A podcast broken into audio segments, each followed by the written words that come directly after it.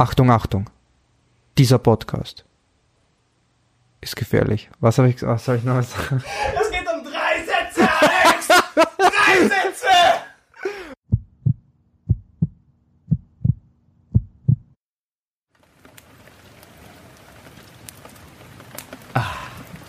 Endlich mal kein Alex, kein Rework, nur Massimo, Kaffee und ein gutes Buch. Mhm. Proteinsynthese, mitochondriale Biogenese. Spannend, spannend. Moment, wa- was ist das? Massimo, was machst du? Alex, ich. Es ist Tust du etwa lesen? es ist nicht das, wonach es ausschaut. Vom Lesen schrumpft der Bizeps. Aber- Intervalle. FDP V2 Max. Okay. Trainieren statt studieren. Rework.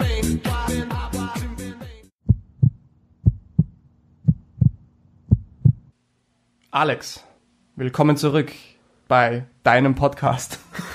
Wie Danke, danke. Wie geht's dir? Gut, mir geht's gut. Und dir? Äh, es geht. Ich habe mir letztes Mal schon gedacht, wir könnten am Anfang immer kurz darüber reden, wie wir eigentlich trainieren. Und heute passt ganz gut rein. I'm hammered. Ich bin komplett fertig mit der Welt. Ich mache gerade einen Hitblock, also V2 Max, Länge mal Breite, von morgens bis abends, bis die Sterne am Firmament untergehen. Und es ist ziemlich zart. Okay, bist jetzt Profi. Nein, ich habe mir gedacht, ich sollte auch mal ausprobieren, was die Profis so ausprobieren. Keine Ahnung. Ich habe unseren äh, Rework Retest gemacht. Und Na, wirklich? Cool. Na, wirklich? Echt? Wow, der kann Ich, was. ich habe ihn noch nicht gemacht. Ich weiß, ich weiß nicht, ob ich ihn Ich habe letztes Mal gesagt, wir haben ihn beide schon gemacht. Du hast ihn tatsächlich wirklich noch nicht gemacht. Ja, stimmt. Warum nicht? Ja, da, ich bin noch nicht so im Training. Ich muss mich schon top vorbereiten. Das ist ja, Ja. fast wie ein Wettkampf. Wir halten hier kurz fest, Alex ist noch nicht im Training. Vor vier Wochen 15 Stunden. Vor drei Wochen 20 Stunden. Na, ich möchte schon in Topform sein, damit ich den Test dann mache, weil ich will ja nicht mit irgendwelchen niedrigen Werten dann trainieren, oder? Letztes Mal der Alex. Das ist so wirklich Theorie, Voss, ähm, Praxis. Ja, absolut. Ähm, weil ähm, in Wirklichkeit soll es eigentlich nicht so sein. Natürlich, wir sollten eigentlich jetzt sofort den Leistungstest machen, dass du genau jetzt deine, die Bestimmung deiner Leistungsfähigkeit hast, damit du halt damit äh, dementsprechend noch trainieren kannst und dann nicht in Top-Form bist und ähm, quasi erst dann mache ich den Test, weil alles andere wird man mein Ego kratzen, mehr oder weniger. Aber ja, so sind wir Menschen, Wasser- so sind wir. Oder Wasser so predigen und Wein saufen, Ja. Mir das vor. Aber das ist die Sache, die wir auch im Hinterkopf behalten müssen. All die tollen Tipps, die wir raushauen. Wir sind alle nur Menschen am Ende des Tages. Jeder macht Fehler. Niemand hält sich perfekt an einem Plan. Was ist überhaupt perfekt? I don't know. Ja. Auf jeden Fall muss ich sagen, so ein Hit-Block, was einfach heißt, man macht nicht so seine zwei, drei Hit-Einheiten die Woche, sondern vielleicht vier, fünf in der ersten Woche, in der zweiten Woche dann drei und dann noch zwei in den zwei darauffolgenden Wochen. Dann hat man einen schönen Vier-Wochen-Block mit sehr viel Hit. Es ist nicht ohne. Am Anfang habe ich es gut weggesteckt und mir gedacht, ja perfekt, kann ich jede Woche vier Hit-Einheiten machen, kein Problem. Aber irgendwann merkst du dann, wie der Körper langsam anfängt zu sagen, ah, ich bin jetzt aus meiner Balance rauskaut. Ja, aber ich glaube, das willst du ja gerade in diesem kurzen Zeitfenster Mhm. ähm, quasi, ja, dich zerstören. Ja. Ähm, langfristig gesehen ist halt du kontraproduktiv und bringt dich halt auch am Ende des Tages auch irgendwie um, wenn du es langfristig machst. Aber wenn du wirklich so kurze Blöcke machst, ist es wirklich sehr, sehr effektiv. Und ich muss auch sagen, mittlerweile habe ich jetzt da auch mit meinen einigen Athleten ähm, diesen Rework äh, V2 Max äh, Weekend Booster, wo ich wirklich Okay. ähm, zwei oder drei Tage ähm, zwei äh, V2 Max Einheiten plane. Mhm. Ja. Und wir machen das auch so. Also das heißt zum Beispiel am Vormittag am Ja. Rad äh, Ja. eine und dann am Abend noch einmal eine. Und das ist halt da, in kürzester Zeit erreichst du wirklich sehr, sehr viel, was eben die Ah. maximale Sauerstoffaufnahme betrifft. Das ist ja das Coole an der ganzen Sache, Das wenn man cool. jetzt nicht so Das habe ich viel aus dem hat. Age-Group-Bereich in letzter Zeit gehört, dass äh, viele sehr gute Coaches darüber übergehen, so quasi Mini-Trainingscamps mit ihren Athleten einzubauen. Nehmt euch ein Wochenende Zeit, Ja. wo ihr der Familie mal sagt, sorry, ihr seht mich jetzt nicht die nächsten zwei, drei Tage. Dafür- Triathlon ist wichtiger. Triathlon, Triathlon ist immer wichtiger. Ja, Triathlon ist Und dann live. schießt dich mal zwei, drei Tage ordentlich Ja. ab und das machst halt, keine Ahnung, einmal alle paar so und so viele Wochen, Ja. Monate, whatever. Aber das kommt gut an, ne? Ja, und das ist halt das Coole, wenn du das so geblockt machst, ist als die Gefahr nicht so groß, dass du dich zum Beispiel verletzt, dass du Überbelastungen bekommst oder dass du zum Beispiel an einen Burnout leidest, mehr oder weniger, weißt du, weil du, du, du dich du selbst so ausbeutest. Ja. Das ist halt cool, wenn man es wirklich so zwei, drei Tage wirklich extrem geblockt macht und dann halt die nächsten Tage wieder ein bisschen ruhiger Mhm. Ja. und ähm, ja, das wirklich systematisch angeht, mit den richtigen Bereichen, eben durch vorher einen Leistungstest und nicht äh, zuerst, ich bereite mich am Leistungstest Mhm. Ja. vor.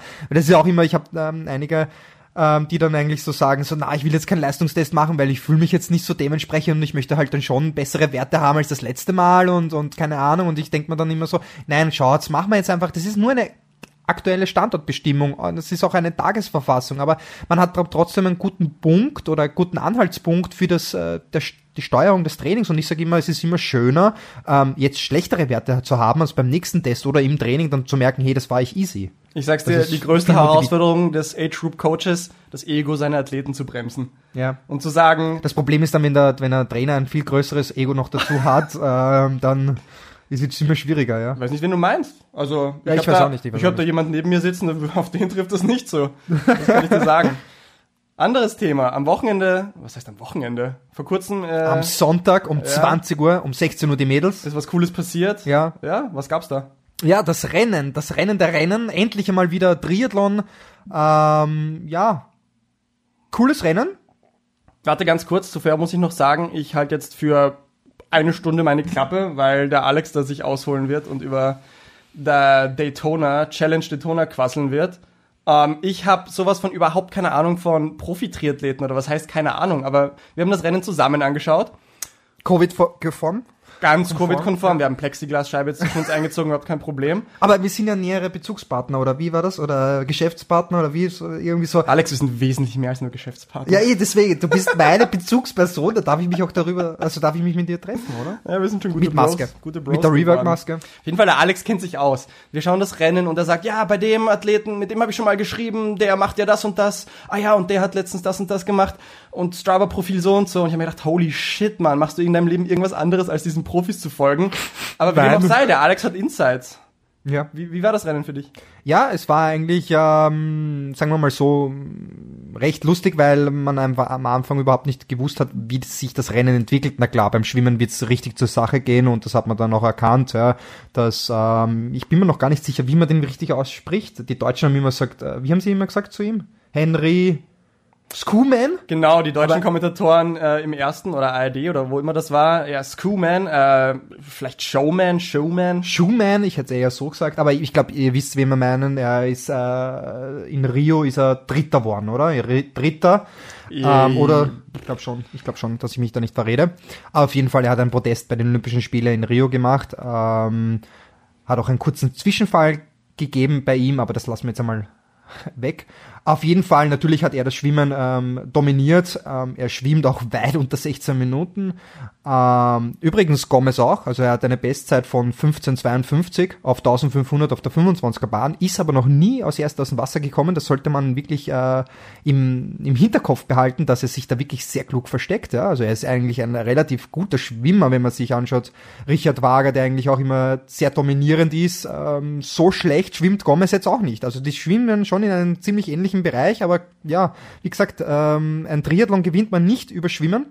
Ähm, auf jeden Fall zurück zum Rennen zu kommen, es war richtig schnell. Also man hat dann schon von Anfang an gesehen, dass halt eben der Henry vorne mit weggeschwommen ist und ähm, dann Louis, Vincent Louis, äh, der Franzose, ein richtig cooler Nachwuchsathlet, eigentlich mehr oder weniger, ist er jetzt schon nicht mehr ein Nachwuchsathlet, schon ziemlich älterer, aber äh, ein cooler Athlet, ja.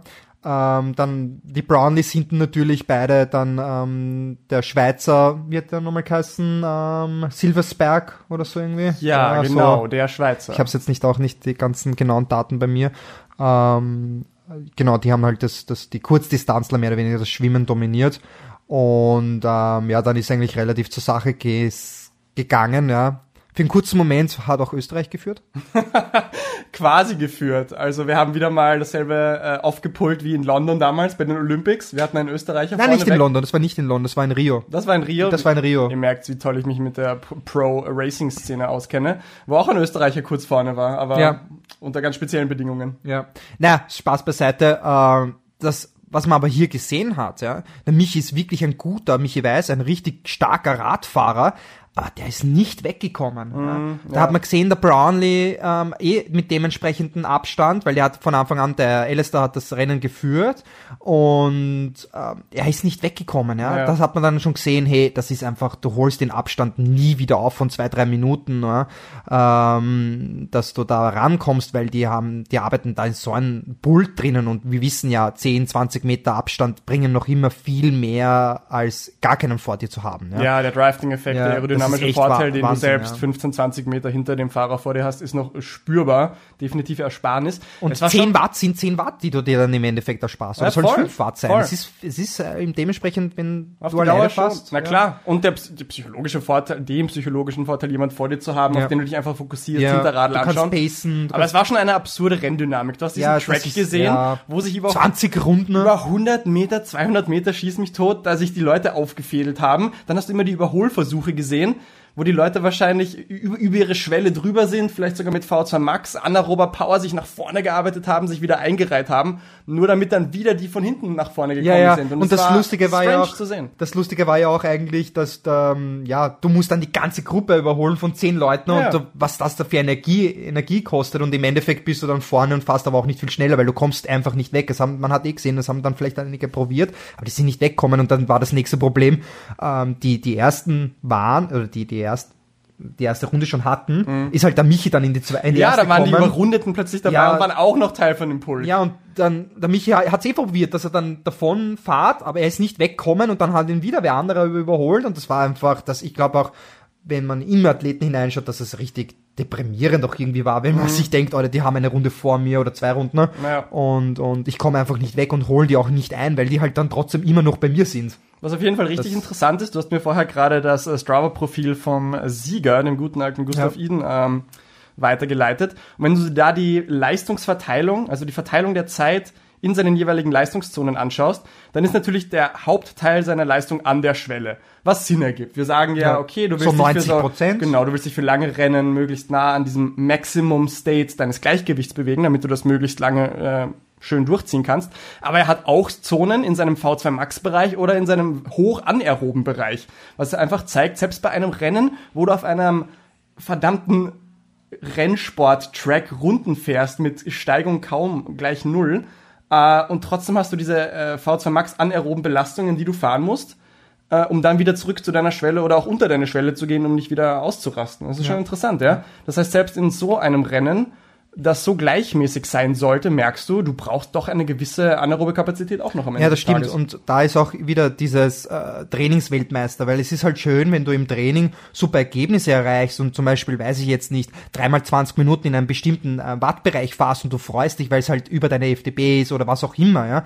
Aber das im Training dann meistens, also im Weizkampf dann du bist weit weg, du bist irgendwo hinten oder wir kennen es ja selber auch, ja, weil die, das Rennen eine ganz andere Dynamik. Du musst dich nicht nur an, an dich selbst konzentrieren, sondern auch an andere und dann musst du auch mitgehen oder du gehst nicht mit, ja. Das ist halt immer das Schwierige, ja, wenn du nicht so ein enormes Niveau hast, ja. Und man hat schon um da jetzt einzugehen auf Strava, das kann ich euch wirklich äh, empfehlen. Die Leute, vor allem Gustav Eaton, äh, Blumenfeld, äh, die posten das richtig cool. Ähm, sieht man halt dann schon, ja, er hat einen Durchschnittspuls von 166 Herzfrequenz gehabt, ja, das wäre ähm, eben 62 Prozent, war ja eigentlich in diesem Bereich, in der Zone 3 vom Puls her. Und er ist im Durchschnitt 322 Watt gefahren, ja. Bei einer Geschwindigkeit von ähm, 47,3, das ist halt echt, echt sch schnell. absurd, ja. ja. das ist wirklich eine Stunde 38 war die, die bewegte Zeit. Aber selbst beim Eden, der sich ja arguably sehr gut hinten versteckt hat, so wie man jetzt immer wieder gesagt hat, und somit äh, sehr viel Kraft gespart hat, vielleicht für den Lauf, selbst bei ihm sieht man, wie das Wattprofil eben fluktuiert. Nach oben, nach unten, was natürlich Sinn ergibt, es ist nicht eine Flatline, aber gerade hinten raus sieht man, dass da teilweise fast schon Antritte dabei waren und dann wieder extrem rausgenommen. Das ist interessant, ja. Ja, und eben, wie gesagt, er war 55 Minuten im Schwellenbereich. Seine Schwelle liegt bei 302 bis 335 Watt und dann war er eben 17 Minuten, also 18 Prozent von der Gesamtzeit ähm, im maximalen Sauerstoffnahme, also V2 Max Training eigentlich oder V2 Max Bereich war er da drinnen von 350 bis 400 Watt. Das wären sicher diese Antritte gewesen, aber 17 Minuten ist echt viel, ja, wenn Ja. man sich überlegt, Ja. hey, mach mal so dreimal fünf Minuten und dann musst du noch einmal einen Halbmarathon oder 18 Kilometer drauflaufen. Man muss immer bedenken, alles über der Schwelle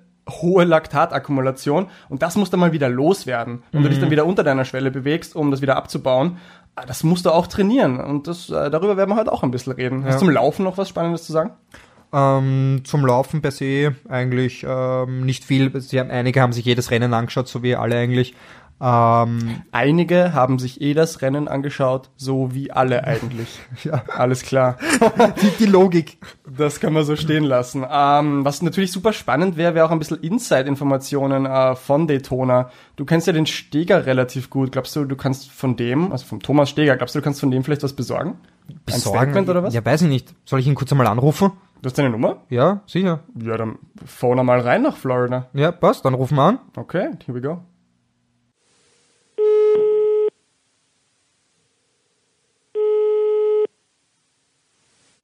Servus, Thomas? Bist du's? Hasta la vista, baby. Hoppala, falscher Österreicher. Sorry. Probieren wir's noch einmal.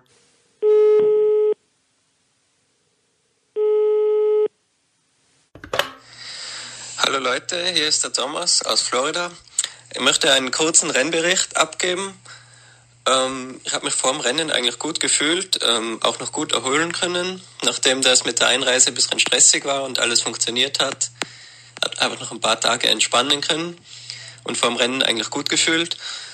Ähm, Schwimmen war auch noch in Ordnung, also es war sogar sehr gut. Ich war in einer Gruppe mit Freddy Funk, Peter Hemmerich und späteren Sieger Gustav Iden, also eigentlich alles ideal. Aber dann am Rad äh, wurde es immer schlechter. Mir wurde gleich nach, nach wenigen Runden schwindlig. Ich habe mich nicht mal mehr getraut, meine Flasche hinterm Sattel zu greifen, weil ich dachte, ich würde stürzen dabei. Dann wurde mir schlecht und, und also Übelkeit kam auch noch dazu. Ähm, habe mich übergeben. Beim Absteigen vom Rad hat, hatte ich Krämpfe an den Bauchmuskeln. Habe mich also kaum noch runterbeugen können zum Schuhe anziehen. Habe also beim Wechsel auch schon wieder vier Positionen verloren. Und dann beim Laufen habe ich habe ich noch ein paar Mal die Toilette besuchen müssen, was mir so auch noch nie passiert ist. Ja, im Ziel ging es mir dann auch nicht mehr gut. Schüttelfrost, ja, war nicht mein Tag. Aber wenn man das Positive mitnehmen will, bester Österreicher immerhin. Und was ich auch noch positiv sehe, auch wenn es jetzt mir persönlich nichts hilft, sind die Überraschungen an dem Wettkampftag. Also wenn man sich Platz 2 und 3 anschaut, absolut Überraschungen. Und es ist mehreren, mehreren Favoriten ist es auch schlecht gegangen. Und an dem Tag war, glaube ich, sehr viel möglich gewesen für uns alle. Aber es wollte nicht sein. Ja, hoffen wir auf nächstes Jahr. Rework. So ein sympathischer Kerl, Wahnsinn, oder? Ja, voll. Ein richtiger cooler Typ und äh, ja, ein Tiroler all. Ja, wie kann man als Tiroler im Land der Berge nicht cool drauf sein? Das stimmt. Woher kennst du ihn überhaupt? Ja, ähm, ja, ich würde sagen, er kennt mich. Rework? Nein, Alex, Spaß. Alex. Ähm, ja, eigentlich mir, ja, Triathlon-Szene halt, da kennt man sich untereinander und wie gesagt, er ist wirklich ein sympathischer Kerl. Ähm, viele glauben ja das von mir nicht. Aber Du bist nicht wer. Also, ich weiß auch nicht. Dieser provokante und tust nur wie auf wichtig irgendwelche Bilder wie posten. provokant, wo? Ach, Nein. Ähm, ja, wir haben uns gleich unterhalten und eigentlich gut verstanden. Wir sind noch hin und wieder mal äh, auch in Klagenfurt damals äh, schwimmen gewesen und Radfahren. Cool, und, cool. Ähm, ja, cooler Typ, würde ich sagen. Fahr weg, richtig bitter für ihn, ja, muss man ja, wenn du ihm ehrlich so sagen. zuhörst, es dürfte auch echt hart gewesen Ja, sein. Er war ja. wahrscheinlich sicher nicht der Einzige, dem es äh, dezent beschissen Ja, das muss man ist, eigentlich davon wirklich, also das Rennen war ja extrem hart anscheinend und es Ja. sind wirklich extrem viele ausgestiegen, für das Ja. das eigentlich das einzige wichtige Rennen in heuer war, irgendwie so, ja, Mhm. und äh, sehr kurzes Starterfeld auch dementsprechend und eigentlich relativ viele Ausfälle man hatte. Voll. Ja, also Sebastian Kienle, Andi Böcherer, ähm, man muss auch davor eigentlich sagen, Hut ab, dass er nicht äh, aufgehört hat, also dass er gefinisht Absolut, hat. dass Also ich finde, hat, das ja. ist viel, äh, ja. Zeigt man- Größe, auch, ja, ein, auch ein ja, Ellie Brownlee, ja. aufgehypt am Anfang. Äh, bis Genau, der hat halt aufgehört. Beim Laufen dann mehr oder weniger. Ja, Es war richtig geil, weil er ja so richtig provokativ, ja, ich renne jetzt einmal als erster und renne ein richtiges Tempo und dann auf Mhm. Ja. einmal weg. Ja, geil, das wäre eine richtige Rework-Aktion. Das ist sehr interessant. Die Frage ist, ist es die fehlende Rennerfahrung, die die Leute da ausgebrannt hat? Also Rennerfahrung im Sinne jetzt von dem Jahr, dass es so lange her ist, dass da große Wettkämpfe waren? Oder war es einfach, was die Hitze? Nein, es ist einfach, ich würde sagen, Profirennen entweder du, es ist auch um viel Geld gegangen, das muss man auch dazu sagen. Der erste Platz hat 1000 Dollar bekommen. Ja. Ja. Ähm, es geht um sehr viel Geld ähm, und man muss alles riskieren. Und ja. wer nicht riskiert, der wird auch nicht gewinnen am Ende des Tages. Und oder wer zu viel riskiert, der verliert. Und dann ist halt immer die Sinnhaftigkeit, ob ich jetzt unbedingt ein Rennen finishen muss, wenn ich eh äh, weit weg von einer guten Platzierung bin, Ja. weil dann äh, kostet mich das weniger Kraft, kann gleich mich erholen, mehr oder weniger. Natürlich kommt ja die andere Seite hinzu, was mental das mit einem macht. Ja, das muss man schon dazu sagen, dass das richtig hart ist, weil ich glaube auch viele mh, Hobbysportler oder generell Fans bekommen eigentlich nur das wahr oder was- sehen nur das, dass sie, ja toll, er gewinnt und eigentlich das da hinten sehen sie nicht. Ja. Das muss man schon dazu Der sagen. große, ja. der große Balanceakt, nicht nur im Training, sondern auch im Wettkampf selber, ja. Wie Ja. sehr kannst du dich pushen, wo kannst du smart sein, wo kannst du rausnehmen, führt uns, glaube ich, schön zu unserem heutigen Hauptthema, nämlich trainieren statt studieren. das Training. Ja. Das Training. Worüber wir reden wollen, anhängend an unsere letzte Episode. Letztes Mal haben wir viel über diverse physiologische Parameter geredet, die wir eruieren wollen, damit wir wissen, wo wir wie trainieren sollen. Heute wollen wir euch mal das äh, Big Picture geben, die Übersicht. Warum trainieren wir jetzt eigentlich was, um was zu erreichen? Und hier werdet ihr merken, es ist eigentlich wesentlich simpler, als man es oft meinen sollte. Wir haben letztes Mal und davor schon darüber geredet, der Körper ist komplex hoch 10, oder? Also so viel wir schon verstehen, vieles ist noch ein Mysterium. Ähm, aber das, was wir verstehen, ist im Training teilweise relativ straightforward. Äh, Ich würde jetzt ganz einfach äh, sagen, warum ich trainiere, ähm, damit mein Bizeps größer wird, oder? Und das Ego. Das ist das Wichtigste. Frage ist, warum du am Radl sitzt, um deinen Bizeps äh, wa- wachsen Ja, zu lassen. während der Radfahrt Da ist auch konzeptuell irgendwas falsch gelaufen. ja, mit dem Terraband am Radl. Ja. Ich glaube, fangen wir bei Null wieder mal an. Ähm, wir haben letztes Mal das kurz angesprochen. Ich wiederhole es einfach mal kurz. Warum trainieren wir? Wir wollen schneller werden. Das nehmen wir jetzt einfach mal als gegeben an für uns als Ausdauersportler. Und die Frage ist jetzt, warum werden wir überhaupt schneller, wenn wir trainieren? wir haben letztes Mal gesagt, der Körper ist eine Gleichgewichtsmaschine. Wenn wir einfach nur da sitzen, rumliegen, rumgehen, dann wird er sich so perfekt an diese Situation anpassen, dass er sich in einem schönen, energiesparenden Gleichgewicht befindet. Das heißt, alles, was wir jetzt tun wollen, ist einen trainingswirksamen Reiz auf das System werfen, damit es sich anpasst. Also das große Stichwort ist Adaption. Wir wollen Adaptionen erreichen. Und die können eben sehr spezifisch oder auch nicht sehr spezifisch erfolgen. Und das wollen wir heute ein wenig eruieren. Zuerst wollen wir noch kurz darüber reden, ähm, wie wir überhaupt Energie produzieren, um uns voranzubewegen. Und da gibt es ja das aerobe und das anaerobe System. Und es ist, glaube ich, sehr interessant äh, für uns auch als äh, Langzeitausdauersportler sich vor Augen zu führen, wie sehr wir eigentlich auf unser aerobes im Vergleich zum anaeroben System äh, uns verlassen, oder Alex? Ja, ja, auf jeden Fall. Ich muss auch dazu sagen, wenn man sich auch äh, Distanzen anschaut, wo man wirklich eigentlich glaubt, dass das aerobe System eigentlich nicht so von großer Bedeutung ist, ist es dennoch sehr groß. Also zum Beispiel 1500 Meter Läufer ähm, hat in dieser Zeit, sagen wir jetzt einmal einen Richtwert vier Minuten, ist davon 85 Prozent das aerobe System entscheidend. Ja. Das ist ja ein echt ein Wahnsinn. Und da muss man sich dann überlegen, hey, wir haben Belastungen von ein, zwei, drei, vier, acht Stunden, zehn Stunden. Das ist eigentlich das aerobe System ist das Wichtigste. Genau. Kann man eigentlich in dem Genau darauf wollte ich hinaus, wenn man sich diese Kurven anschaut, die auf ähm, diverse Studien zurückgehen, wie groß der Anteil des aeroben bzw. anaeroben Systems in der Ausdauerbelastung ist, genau wie du sagst. Selbst bei Kurz- und Mittelstrecke im Laufen, ich glaube ab, ab 3000 oder 5000 Meter ist der Anteil am aeroben System an der gesamten Energiebereitstellung schon so groß, dass der anaerobe Teil eigentlich fast, fast irrelevant ist, ja. Also es ist eigentlich also nur diese aerobe Basis, die uns wirklich, wirklich interessiert. Und selbst die ist aber auch schon komplex genug, was das Training angeht. Im Endeffekt wollen wir euch die drei bis vier Arten von Training präsentieren, die eigentlich euer ganzes Training ausmachen. Und der, das Ganze drumherum ist dann ein Jonglieren zwischen der genauen Verteilung, wie viel davon, wie viel davon und wie viel davon. Fangen wir mal beim ersten an, dem guten alten High Intensity Training. V2 Max.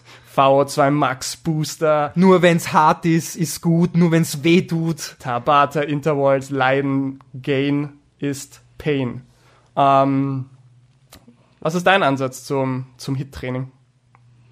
Ähm, Das ist eine gute Frage, ähm, aber ich glaube mal vorweg sollte man nehmen, eben dieser Spruch, äh, äh, umso härter, umso besser, so ist es einmal in dem Fall nicht. Aber das hatten wir eh schon mal, äh, das haben wir eh schon öfter besprochen, dass wir jetzt wirklich nicht immer all out fahren müssen, das verstehen viele nicht, weil ich merke auch immer wieder, dass ähm, Athleten sagen, na, heute konnte ich nicht all out äh, laufen oder dementsprechend äh, am letzten Intervall oder die letzte Belastung mich komplett am Boden hinlegen und ja, das soll es auch nicht immer sein sein. Ja, das ist ganz, ganz wichtig und man sollte sich eher in dem unteren Bereich halten. Wenn man zum Beispiel eine, jetzt eine Range hat von 350 bis 380, ist es jetzt nicht zielführend, dass man sich ständig dann 380 Watt fahrt. Ja, das, mhm. weil, das ist auch immer so Ego-Sache. Dann, ja, der Trainer schreibt 350 bis 380, ich muss auf jeden Fall 380 oder noch mehr. Ja. Das ist dann, dann ist man weit weg vom aeroben System, sondern trainiert dann immer mehr anaerob, ja, mhm. und, und, und ähm, der Laktat häuft sich mehr an, es wird immer intensiver und die Erholungszeit ist enorm ja.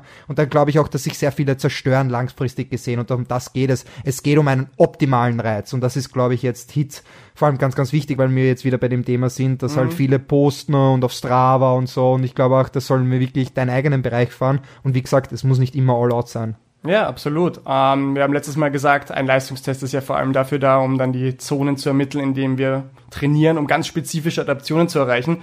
Was ich damals äh, überhaupt nicht erwähnt habe, ist, dass der Körper halt doch wesentlich komplexer ist. Eine genaue Intensität zu finden, mit der wir genau eine Zone trainieren, ist wahrscheinlich utopisch. Es werden immer verschiedene Subsysteme involviert sein in einem Training. Und um das kurz zu veranschaulichen, wie viele verschiedene Adaptionen wir eigentlich erreichen können, habe ich da zwei äh, spezifische Review Papers. Ähm, die wir auch in unseren Show Notes verlinken können, wo erwähnt wird, was es eigentlich so für Subsysteme gibt, die wir trainieren. Da haben wir das kardiovaskuläre System, wir haben Neural Recruitment, wir haben Muscle Bioenergetics, Metabolic Substrate Utilization oder den Acid Base Status. Und das sind nur einige wenige Beispiele von diesen verschiedenen Systemen, die wir eigentlich durch Training trainieren. Was einfach bedeutet, es sind komplexe Vorgänge, die da passieren und wir müssen unser Training nicht unnötig komplex machen anstatt einfach so gut es geht probieren, dieses und jenes System zu trainieren. Also wir sind beim HIT-Training, High Intensity, wir leiden. Was wollen wir eigentlich erreichen?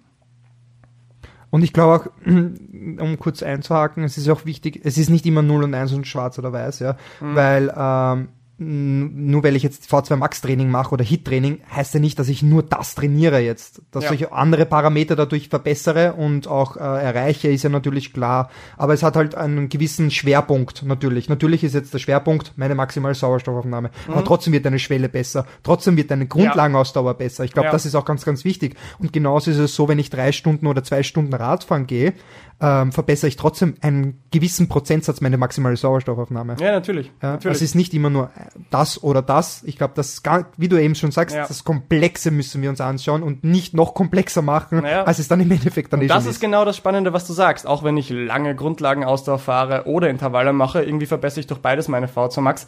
Es klingt so unintuitiv und viele werden sich vielleicht denken, wie, was? Grundlagenausfahrten, auch V2 Max Verbesserung. Aber es ist tatsächlich genauso, ohne jetzt zu komplex zu werden. Aber wenn wir ganz tief in den Körper, in unseren Metabolismus reinschauen, dann sehen wir, okay, wenn wir jetzt Long Slow Distance trainieren oder aber High Intensity, wir lösen anscheinend ähnliche Prozesse aus, die teilweise sogar durch, den, durch die exakt gleiche, man nennt das Signalkaskade im Körper durchgehen, um die Adaptionen auszulösen. Also es ist interessant, Low-Intensity-Training und High-Intensity-Training führen teilweise zum selben. Aber dazu kommen wir gleich noch. Bleiben wir noch kurz äh, beim Hit stehen vielleicht. Aber unterschiedlich erreiche ich etwas, aber am Ende des Tages äh, werde ich schneller und das ist ja das, was wir wollen als Athlet eigentlich. Ja, ja genau, genau. Und die Wissenschaft versucht das halt irgendwie zu erklären mhm. und ähm, das Training herzunehmen und sagen, hey, mit dem Training erreichst du das und mit dem erreichst du das. Aber mm, ja, wie gesagt, mir ist es dann im Endeffekt dann wurscht, welcher Parameter besser worden ist. Hauptsache ich gewinne ein Rennen oder bin schneller oder habe eine neue PP, wie auch immer. Ja oder eine neue PB, einfach nur PB-Training. Das heißt, wir machen jetzt Hit. Wie schaut denn Hit im optimalen Fall aus? Wir sagen, wir wollen nicht Sachen über, überkomplizieren und ins Nitty-Gritty hineingehen. Wie kann denn ein schön gut strukturiertes Hit-Training ausschauen? Ja, ganz klassisch, glaube ich, die 4x4 Minuten, oder? 4x4 Minuten, 4x5 Minuten, 5x5 Minuten. 5x3 Minuten. 5x3 Minuten. Also wie gesagt, ein Belastungszeitraum sollte so um die 15 Minuten sein, ist so das Optimum eigentlich. So 12 bis 20 Minuten, die ist die Range. Ich mache meistens, muss ich ehrlich sein, immer so 15 Minuten, also 5 mal 3 Minuten gefällt mir eigentlich sehr gut.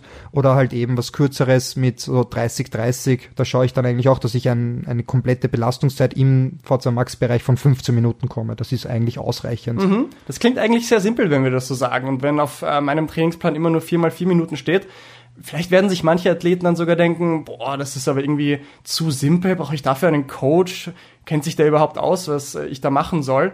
Aber genau das ist es. Äh, wenn wir auf äh, moderne Wissenschaft und Studien eingehen, zum Beispiel nach Steven Seiler, der sich äh, Training Intensity Distributions von Profisportlern angeschaut hat, diese Leute sagen, ihre Erkenntnis ist quasi, es geht um das Sammeln von Minuten in dieser hohen Zone. Es geht weniger darum, den Körper fast schon zu schockieren mit komplizierten Trainingseinheiten, sondern am Ende des Tages einfach nur, wie viele Minuten habe ich mich in dieser hochintensiven Zone bewegt. Und da ist auch schön zu beobachten, dass manche Athleten länger brauchen, um ihre V2 Max zu erreichen oder dass diesen in diesem Bereich sind und andere wiederum nicht. Das hat auch irgendwas mit äh, deiner äh, Leistungsfähigkeit zu tun und was für ein Niveau du dich befindest. Und deswegen ist ja auch dieses Individuelle wieder. Ähm, manche tun sich leichter oder besser ist es für sie auch äh, aus, aus physiologischer Sicht, dass sie eben so kurze Dis äh, Sprints oder kurze äh, ähm, Einheiten machen mit 30-30. Andere wiederum brauchen 4 mal 4 Minuten. Ja, das ist dann, was es so spannend auch irgendwie macht, weil ja ähm, man will ja diesen Bereich ähm, erreichen und das erreiche ich dann dementsprechend mit äh, Individualität, ja. was äh, auch die Belastungszeit betrifft. Super ja. spannender Punkt. Ja. Du sagst, diesen Bereich erreichen, den sollten wir vielleicht doch noch kurz definieren, wenn wir schon über HIT-Training reden, unsere erste Kategorie. Also was ist jetzt HIT-Training? Es gibt ja verschiedene Modelle, wie Trainingszonen eingeteilt werden können. Die guten alten sieben Zonen nach Andy Coggan oder die drei Zonen nach Seiler oder doch fünf Zonen. Ja. Obwohl ich sagen muss, die drei Zonen von, von Seiler sind richtig geil, weil äh, er kategoriert das so. Ähm, easy, hard und halt äh, das dazwischen. Und oder? Rework hard. ja, aber es ist wirklich, äh, ich merke schon, dass ähm, ich habe auch ähm, in Spanien ähm, trainiert mit Emma Pellens und, und die haben jetzt auch nicht, die hat, die hat kein Wattmesser gehabt, ja, und das war vor zwei Jahren. Ja, also die hat auch keine Laufuhr gehabt mit, mit, mit jetzt äh, was für eine Pace ich laufe, sondern ähm, ja, entweder locker oder hart. Ja. Das ist wirklich keep it simple. Wenn ich Intervalle fahre, dann oder Belastungen habe, die intensiv sind, dann wirklich hart. My best effort quasi. Mhm. Ja. ja. Das ist auch sehr interessant, ja, dass er eben so, ja, subjektives Wohlbefinden, heute fühle ich mich gut, dann laufe ich auch heute hart, mehr oder weniger, und jetzt nicht so, welche Pace jetzt da und, und, und welche, welche Watt. Das Zahlen. ist das schöne, simplistische an diesem sogenannten polarisierten Trainingsmodell, auf das wir am Ende der Episode noch zu sprechen kommen. Also wir bleiben jetzt mal für unsere Kategorisierung bei diesen drei Zonen nach Seiler, damit wir es einfach für unser Gespräch jetzt einheitlich halten. Wie genau definiert er seine Zonen? Ähm, wir sind bei der High-Intensity-Zone und die ist definiert als über deiner Schwelle, über deiner Anaerobic Threshold. Er sagt halt einfach, da wird diese Grenze eingezogen, wo deine Laktatakkumulation exponentiell steigt und sich kein Gleichgewicht mehr bilden kann. Das ist einfach eine schöne, simple Definition basierend auf Physiologie jenseits des Punktes, wo du dein maximales Gleichgewicht hast. Das ist High-Intensity-Training. Und man sieht auch, wenn man in den Körper reinmisst, dass da definitiv andere Dinge passieren als unter dieser Schwelle. Es gibt Studien, die wir wieder verlinken, die sich ähm, Katecholamine, also quasi deine unter Anführungsstrichen Stresshormone anschaut, wie sie über oder unter dieser Schwelle sind oder auch wie sich oxidativer Stress, wir reden, ihr wisst ja, Antioxidantien sind gut, weil sie oxidativen Stress vermindern, so in die Richtung. Ähm, da hat man sich auch den Effekt über und unter der Schwelle angeschaut. Und über der Schwelle tut sich da so viel mehr als unter der Schwelle. Es ist wirklich ein physiologischer Breakpoint, wo ganz andere Dinge passieren. Und das ist da, wo High-Intensity-Training passiert. Und da wollen wir Minuten sammeln, um zum Beispiel unsere VO2 Max hochzuschrauben. Ja, und es ist auch so, dass ähm, es wichtig ist für unseren Körper, dass wir uns mindestens ein bis zweimal die Woche dementsprechend auch ausbelasten, um eben Adoptionen, dass Adoptionen stattfinden und auch für unser Herz-Kreislauf-System. Wir brauchen das auch irgendwie und auch Laktat, das ist ja was Gutes, das ist ja schon ein richtiges Pseudosignal für unseren Ja. Körper, ähm, damit ich etwas zerstöre und dann auch äh, sich etwas entwickelt. Und ähm, ja, möchtest du doch vielleicht äh, erzählen oder wollen wir darüber reden, was ich eigentlich in Wirklichkeit erreichen möchte mit so einem V2 Max, was eigentlich im Körper passiert, so ganz äh, einfach dass man eben zum Beispiel Kohlenhydrate verbraucht man hier dementsprechend mehr. Und eigentlich ich möchte mich ein bisschen entleeren und ähm, dass ich dann später wieder auffüllen kann, damit mein Speicher größer wird, damit der Körper dann dann checkt mehr oder weniger, hey, das war jetzt richtig intensiv. Und beim nächsten Mal möchte ich das äh, mit weniger Energie quasi ähm, fahren oder dass ich mir halt der Körper sich dann leichter tut, mehr oder weniger und dass er noch mehr auf äh, gewisse Substanzen zugreifen kann, weil das hat ja auch irgendwie einen Sinn, was wir eigentlich machen, weil das Coole dann, man kann sich ja dann richtig spielen, auch mit der Ernährung, dass man zum Beispiel am Abend eine Hit-Einheit fahrt und dann bewusst schaut, dass man sich keine Kohlenhydrate zuführt, dass man wirklich hier eine, eine komplette Entleerung ist sowieso nicht möglich, ja, aber dass man wirklich versucht, den Speicher etwas zu entleeren und am nächsten Tag in der Früh ein Fat Max Einheit macht, damit ich hier mehr Fette hineinschleusen kann und der Körper sich das auch irgendwie merkt Ja. und dadurch auch eine bessere Entwicklung im ganzen System erreiche oder beziehungsweise aerob. Ein super spannendes Thema, wo wir schon wieder eher im Lit-Bereich sind. Aber genau wie du sagst, Alex, wir wollen ja diese Adaptionen erreichen, zum Beispiel Kohlehydratspeicher richtig reduzieren, damit sie dann überkompensiert werden. Aber das ist auch nur ein Effekt. Und die spannende Frage, die sich hier stellt, was ist Cause und was ist Effekt? Also was ist einfach nur die Sachen, die passieren durch dieses Training oder sind sie der Auslöser? Und wenn man da eben ganz tief in den Körper hineinschaut, sind wir wieder bei diesen Signalkaskaden und es gibt eben so einen Hauptregulator, der anscheinend für aerobe Leistungsfähigkeit verantwortlich ist. Man nennt es PCG 1 Alpha, das ist der hochkomplexe Name für diesen sogenannten Master Regulator im Endurance Sport für die aerobe Kapazität. Und HIT, wie wir es besprochen haben, triggert jetzt, löst eine mögliche Signalkaskade aus. Also wir halten fest, HIT-Einheiten sich über diesem maximalen Gleichgewichtspunkt, sich über der Schwelle bewegen, einfach nur schön Minuten sammeln, vier mal vier Minuten, vier mal fünf Minuten, vier mal acht Minuten etc., um diese eine Signalkaskade in Gang zu setzen, um Adaptionen zu erreichen. Jetzt sind wir auf der anderen Seite, eine Sache, die du angesprochen hast, Low-Intensity-Training. Nüchternes Low-Intensity-Training, richtig langes Low-Intensity-Training.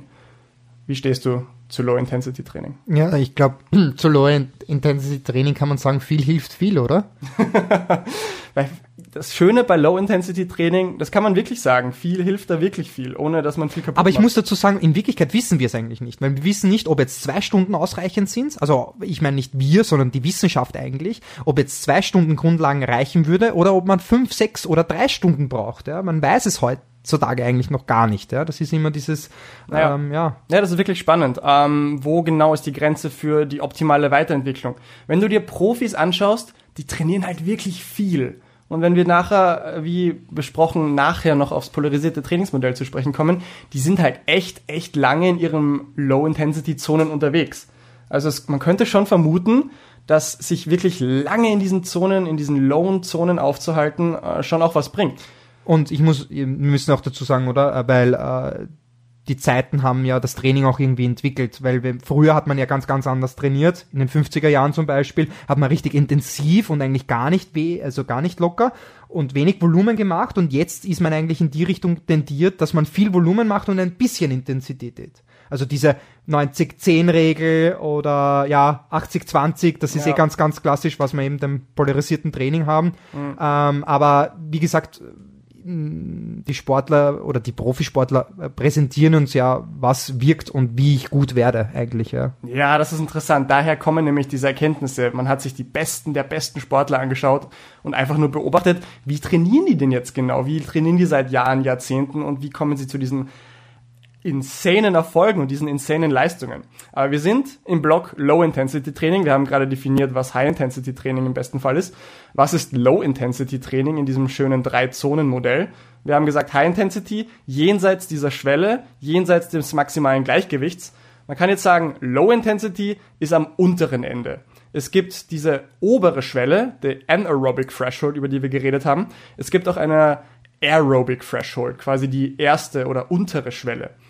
Und hier ist genau dasselbe Spiel wie vorher. Man hat gesehen, dass wenn man sich unterhalb dieser ersten Schwelle bewegt, die Reaktionen des Zentralnervensystems, die Reaktionen dieser Katecholamine, dieser Stresshormone zum Beispiel, super, super gering, fast schon, fast schon vernachlässigbar ist. Man muss sich vor Augen halten, in richtig gut trainierten Sportlern, wenn sich die in diesen Low-Zonen bewegen, die haben sogar weniger von diesen Ox äh, Reactive Oxygen Species nennt man das, diesen oxidativen Stressteilchen, als wenn sie überhaupt gar nichts machen. Das heißt, man sieht hier eine ganz klare physiologische Unterteilung. Ganz, ganz oben richtig viel Stress für den Körper. Richtig fast schon zerstörerische Kräfte, die da vorgehen, die wir aber auch brauchen für den Adaptionsprozess. Und ganz, ganz unten sehen wir kaum welche von diesen unter Anführungsstrichen zerstörerischen Kräften. Und das ist der Grund, warum wir uns da so lange aufhalten können, warum wir da vier, fünf, sechs Stunden Ausfahrten teilweise machen können, um Adaptionen zu erreichen. Ja, und wir greifen hauptsächlich auf Fette zurück. Genau. Genau, wir greifen hauptsächlich auf Fette als Substrat zurück. Aber auch auf Kohlenhydrate, das ist, glaube ich, auch ganz, ganz wichtig. Ja. ja, ja, auch ganz anderer, wichtiger, spannender Punkt. Und weil du gesagt hast, wir wissen nicht genau, wie lang wir da jetzt eigentlich sein müssen, es stimmt, wir haben keine Ahnung, wo der optimale Punkt ist. Wir wissen aber definitiv, dass wir schon uns lang da aufhalten müssen, um wirklich alle Adaptionen zu erreichen, die wir wollen. Wir haben von diesem Master Switch, diesem Master Regulator PCG1 Alpha geredet, der jetzt eben durch HIT-Training beansprucht wird. Er wird aber auch durch LIT-Training genauso beansprucht. Es gibt eine andere Signalkaskade, die leicht anders abläuft, aber die im Endeffekt genau dasselbe Ding triggert. Also wir haben jetzt Adaptionen der V2 Max durch HIT-Training, aber wenn wir uns lange und langsam bewegen, haben wir unten dieselben Adaptionen, nur durch einen anderen Weg. Und indem wir jetzt diese beiden Dinge kombinieren, können wir den Effekt auch maximieren. Eine andere Sache, die hineinkommt, wenn wir uns lange in Low-Zonen bewegen, dann werden wir uns durch verschiedene Muskelfasertypen bewegen. Alex, willst du ganz kurz was zu Muskelfasertypen sagen? Ja, wir haben ja eh schon einmal, auch einmal erwähnt, ähm, wir haben ja Typphase 1 und 2, die schnell zuckenden und die langsam zuckenden und natürlich mit Lead-Training erreiche ich mehr ähm, von den ähm, langsam zuckenden Typen, genau. Genau. Hier sind auch mehr Mitochondrien eingeschleust. Mhm, direkt neben der Mitochondrien sind sogar Fettpolsterchen, damit man äh, eben das gleich äh, direkt in Energie umsetzen kann oder einschleusen kann. Genau. Ja, Mitochondrien sind eigentlich das Stichwort, was wir ganz am Anfang Kraftwerke hätten, der Zelle. Was wir ganz am Anfang hätten erwähnen sollen. Mitochondrien sind die Kraftwerke der Zelle, so wie wir es früher im Biologieunterricht gelernt haben. Das ist da, wo die Energie entsteht, die uns vorantreibt. Ähm, und wenn ich jetzt die ganze Zeit von diesem Adaptionsvorgängen und diesem Master Regulator rede. Am Ende des Tages, wo es hier rumgeht, ist, wir wollen mehr und bessere Mitochondrien. Wir wollen mehr Mitochondrien, die uns noch mehr Energie produzieren können und wir wollen noch besser funktionierende Mitochondrien, die noch geiler Substrate in Energie umsetzen. Und das schaffen wir jetzt eben durch HIT und durch LIT. Und was die Muskelfasern angeht, auch super spannend, wenn wir uns jetzt richtig lange in Low-Intensity-Zonen bewegen und diese Type-1-Fasern, die langsam zuckenden aeroben Fasern ansprechen, ermüden wir die irgendwann. Und wir schaffen es jetzt vielleicht sogar, einen Teil der Typ-2-Fasern anzusprechen, weil unsere Typ-1-Fasern schon so ermüdet sind, die dann auch aerob arbeiten. Die wollen normalerweise kraftvoll anaerob arbeiten, aber wir haben unsere Typ-1-Fasern schon so ermüdet, dass wir auf die Typ-2 zurückgreifen müssen, die jetzt aerob arbeiten und sich vielleicht sogar in Typ-1-Fasern umwandeln. Und ich muss ganz ehrlich sagen, es ist jetzt ein bisschen pauschal gesagt, aber es ist viel, viel schwieriger, ähm, den Körper so umstrukturieren, dass man Typphase 1 bekommt. Ja, also es ist vor allem mit mehr Aufwand und mehr Umfang, ähm, ja, betont mehr oder weniger, muss man mehr machen dafür, als äh, umgekehrt Typphase 2. Weil das ist auch sehr, sehr interessant. Äh, man hat beobachtet, wenn man zum Beispiel einen Patienten hat, der äh, im Bett ist, ja, oder bettlägerig ist, äh, über mehrere Tage, Wochen, dass die Umstrukturierung von Typphase 1 zu Typphase 2 stattfindet. Also eigentlich sehr, sehr spannend. Ich meine, man weiß auch nicht, warum das so ist, ja, aber es ist interessant, dass ich sehr, sehr lange dafür brauche, ähm, meinen Körper so umstrukturieren, dass ich Typfaserungen 1 habe. Also durch viel, viel, viel, viel vieles Ausdauertraining, ja. Ja. ja. Im Vergleich zu Typphase 2 eigentlich. Ausdauertraining, alle Arten des Ausdauertrainings sind der beste Weg, um mehr Typphase 1 zu bekommen und älter werden. und das ist halt, das ist halt interessant, ähm, irgendwie dann auch äh, zu schauen, wie die Verteilung im Körper ist, weil in den Beinen haben wir einen dementsprechenden hohen Anteil an Typfaser 1, weil warum? Wie schaut unser Alltag aus? Da gehen wir viel herum. Wir laufen eigentlich viel grundsätzlich. Wir sind ein laufendes Volk. Ja, wir haben es leider verlernt. Aber wenn wir uns zum Beispiel die die Arme anschauen, da ist die Verteilung eigentlich grundsätzlich schon sehr hohe Anteile an Typfaserung 2. Ja. Und da ist auch wieder, das habe ich eh schon mal erwähnt, bezüglich dem Schwimmtraining dann auch ganz anders gefragt und auch die, deswegen tun sich auch viele schwer, weil sie halt eben Typfaserungen 2, also sie haben einen viel höheren Verbrauch als jemand, der halt wirklich tausende von Kilometern im Jahr schwimmt. Ja, ja, ja es ist mega spannend. Ähm, Was auch den Rumpf zum Beispiel betrifft. Da, wenn man eben da das Ausdauertraining hernimmt. Du hast da vorher gerade gesagt, je nachdem, wie äh, ein Athlet muskelfasermäßig aufgebaut ist, springt er vielleicht auf verschiedenes Training an. Genauso ist es. Jemand, der eher Richtung Typ 2 Fasern tendiert, der wird sich vielleicht bei einem eher kurzen Hits-Training mit kurzen, sehr hohen Intervallen voll arg abschießen können und der kann das dann überhaupt nicht wiederholen, weil er ausgebrannt ist. Und ein anderer Athlet mit anderer Faserstruktur wird auf ein anderes Training mehr anspringen. Das ist da, wo eigentlich der simple Ansatz wieder kompliziert wird und wo auch ein, ein Wissen über das Training ein Coach so wertvoll ist, dass er einfach sagt, der beobachtet den Athleten, wie er ein Intervall gefahren ist, wie es dem Athleten beim Intervall gegangen ist und dann schaut man sich an, hey, ist das das Optimale für ihn? Ja, aber oder du schaust den Athleten an du schaust ihn an. Also man sieht das ja auch, ja. Weil das coole, ein cooles Beispiel immer, weil ich das, weil das habe ich immer so im Hinterkopf, wäre zum Beispiel das Wadeltraining in, in der Bodybuild-Szene. Die wollen ja wirklich ein großes Wadel, aber die meisten schaffen es nicht, weil sie einfach äh, keine Umstrukturierung schaffen, weil die, der Anteil so groß an Typ 1 ist. Ja? Und dann geht auch ein Volumen nicht einher. Ja, das ist schon sehr, sehr interessant, wenn man sich den Körper anschaut oder wenn man sich den äh, Eliot Kipchoge anschaut, wie mhm. der eigentlich aufgebaut ist. Da, da hast du keine Chance, wenn ich neben den stehe. Der hat, der hat einen Wadelumfang oder auch einen Oberschenkelumfang Umfang äh, von meinem Unterarm oder weißt du, weißt, was ich meine? Das ist wirklich brutal, wenn du neben ja. den stehst, dann auch im Endeffekt. Ja. ja, was für ein äh, leichtes Gewicht. Aber das verlangt ja auch die Sportart. Also das Training ist ein Umfeld und dadurch adoptiert dein Körper. Also so kann man das eigentlich pauschal sagen, ja. Und das Umwelt Umfeld schaffst du selbst. Und das kann man eben durch Training. Und das muss man beeinflussen, weil der Körper passt sich nur dementsprechend dann an. Genau. Und wie wir jetzt schon gehört haben, die Vorgänge im Körper sind so komplex. Und da stellt sich echt die Frage, wie komplex muss denn jetzt noch dein Training sein? Das Zitat, was ich dazu gehört habe, und ich habe echt lachen müssen, ist, versteht dein Körper, versteht deine Zelle überhaupt dein kompliziertes Trainingsprogramm, was du da abziehst? Also beweg dich eine Minute über deiner Schwelle, dann 30 Sekunden genau bei deiner Schwelle, 30 Sekunden 50 Watt unter deiner Schwelle, um dann ein Ramp-up über 50 Watt bis dahin zu machen. Und da stellt sich doch dann echt die Frage, du bist all over the place unterwegs. Du, du trainierst verschiedenste Subsysteme und du kommst kaum noch hinterher. Und wird dein Körper denn überhaupt verstehen, was du da auf ihn einprasseln lassen willst? Ne? Back to the Roots vielleicht. Ja, vielleicht einfach Back to the Roots. Und wir haben uns angesehen, High Intensity ganz oben, wichtig für Adaptionen, Low Intensity ganz unten und es gibt klare physiologische Breakpoints, klare physiologische Abgrenzungen, die da einfach vorhanden sind. Also wir haben uns High und Low angeschaut Jetzt sind wir im Bereich dazwischen, zwischen diesen beiden Schwellen, zwischen den beiden Grenzen sozusagen. Und ich glaube auch, dass sich da jetzt mittlerweile schon rauskristallisiert hat, dass ähm, eigentlich keiner mehr in den Schwellenbereich trainieren möchte. Ja. Und das ist halt das Gefährliche, dass viele Athleten dann eigentlich, wenn sie sagen, hey, geh mal zwei Stunden locker fahren, dann fahren sie meistens Schwelle. Ah, das ist doch der geile Bereich. Das ist doch genau der Bereich, der nicht ganz weh tut, aber wo du am Ende vom Tag denkst, oh, Alter, geiles Training, ordentlich Aber da muss man dann eben dementsprechend aufpassen, ja, weil... Da muss man aufpassen, ja. Da ist die Frage, was. Die Schwelle ist ja eigentlich der Wettkampf. Die Schwelle? Wie ist eigentlich das Wett, also die Wettkampf-Pace mehr oder weniger?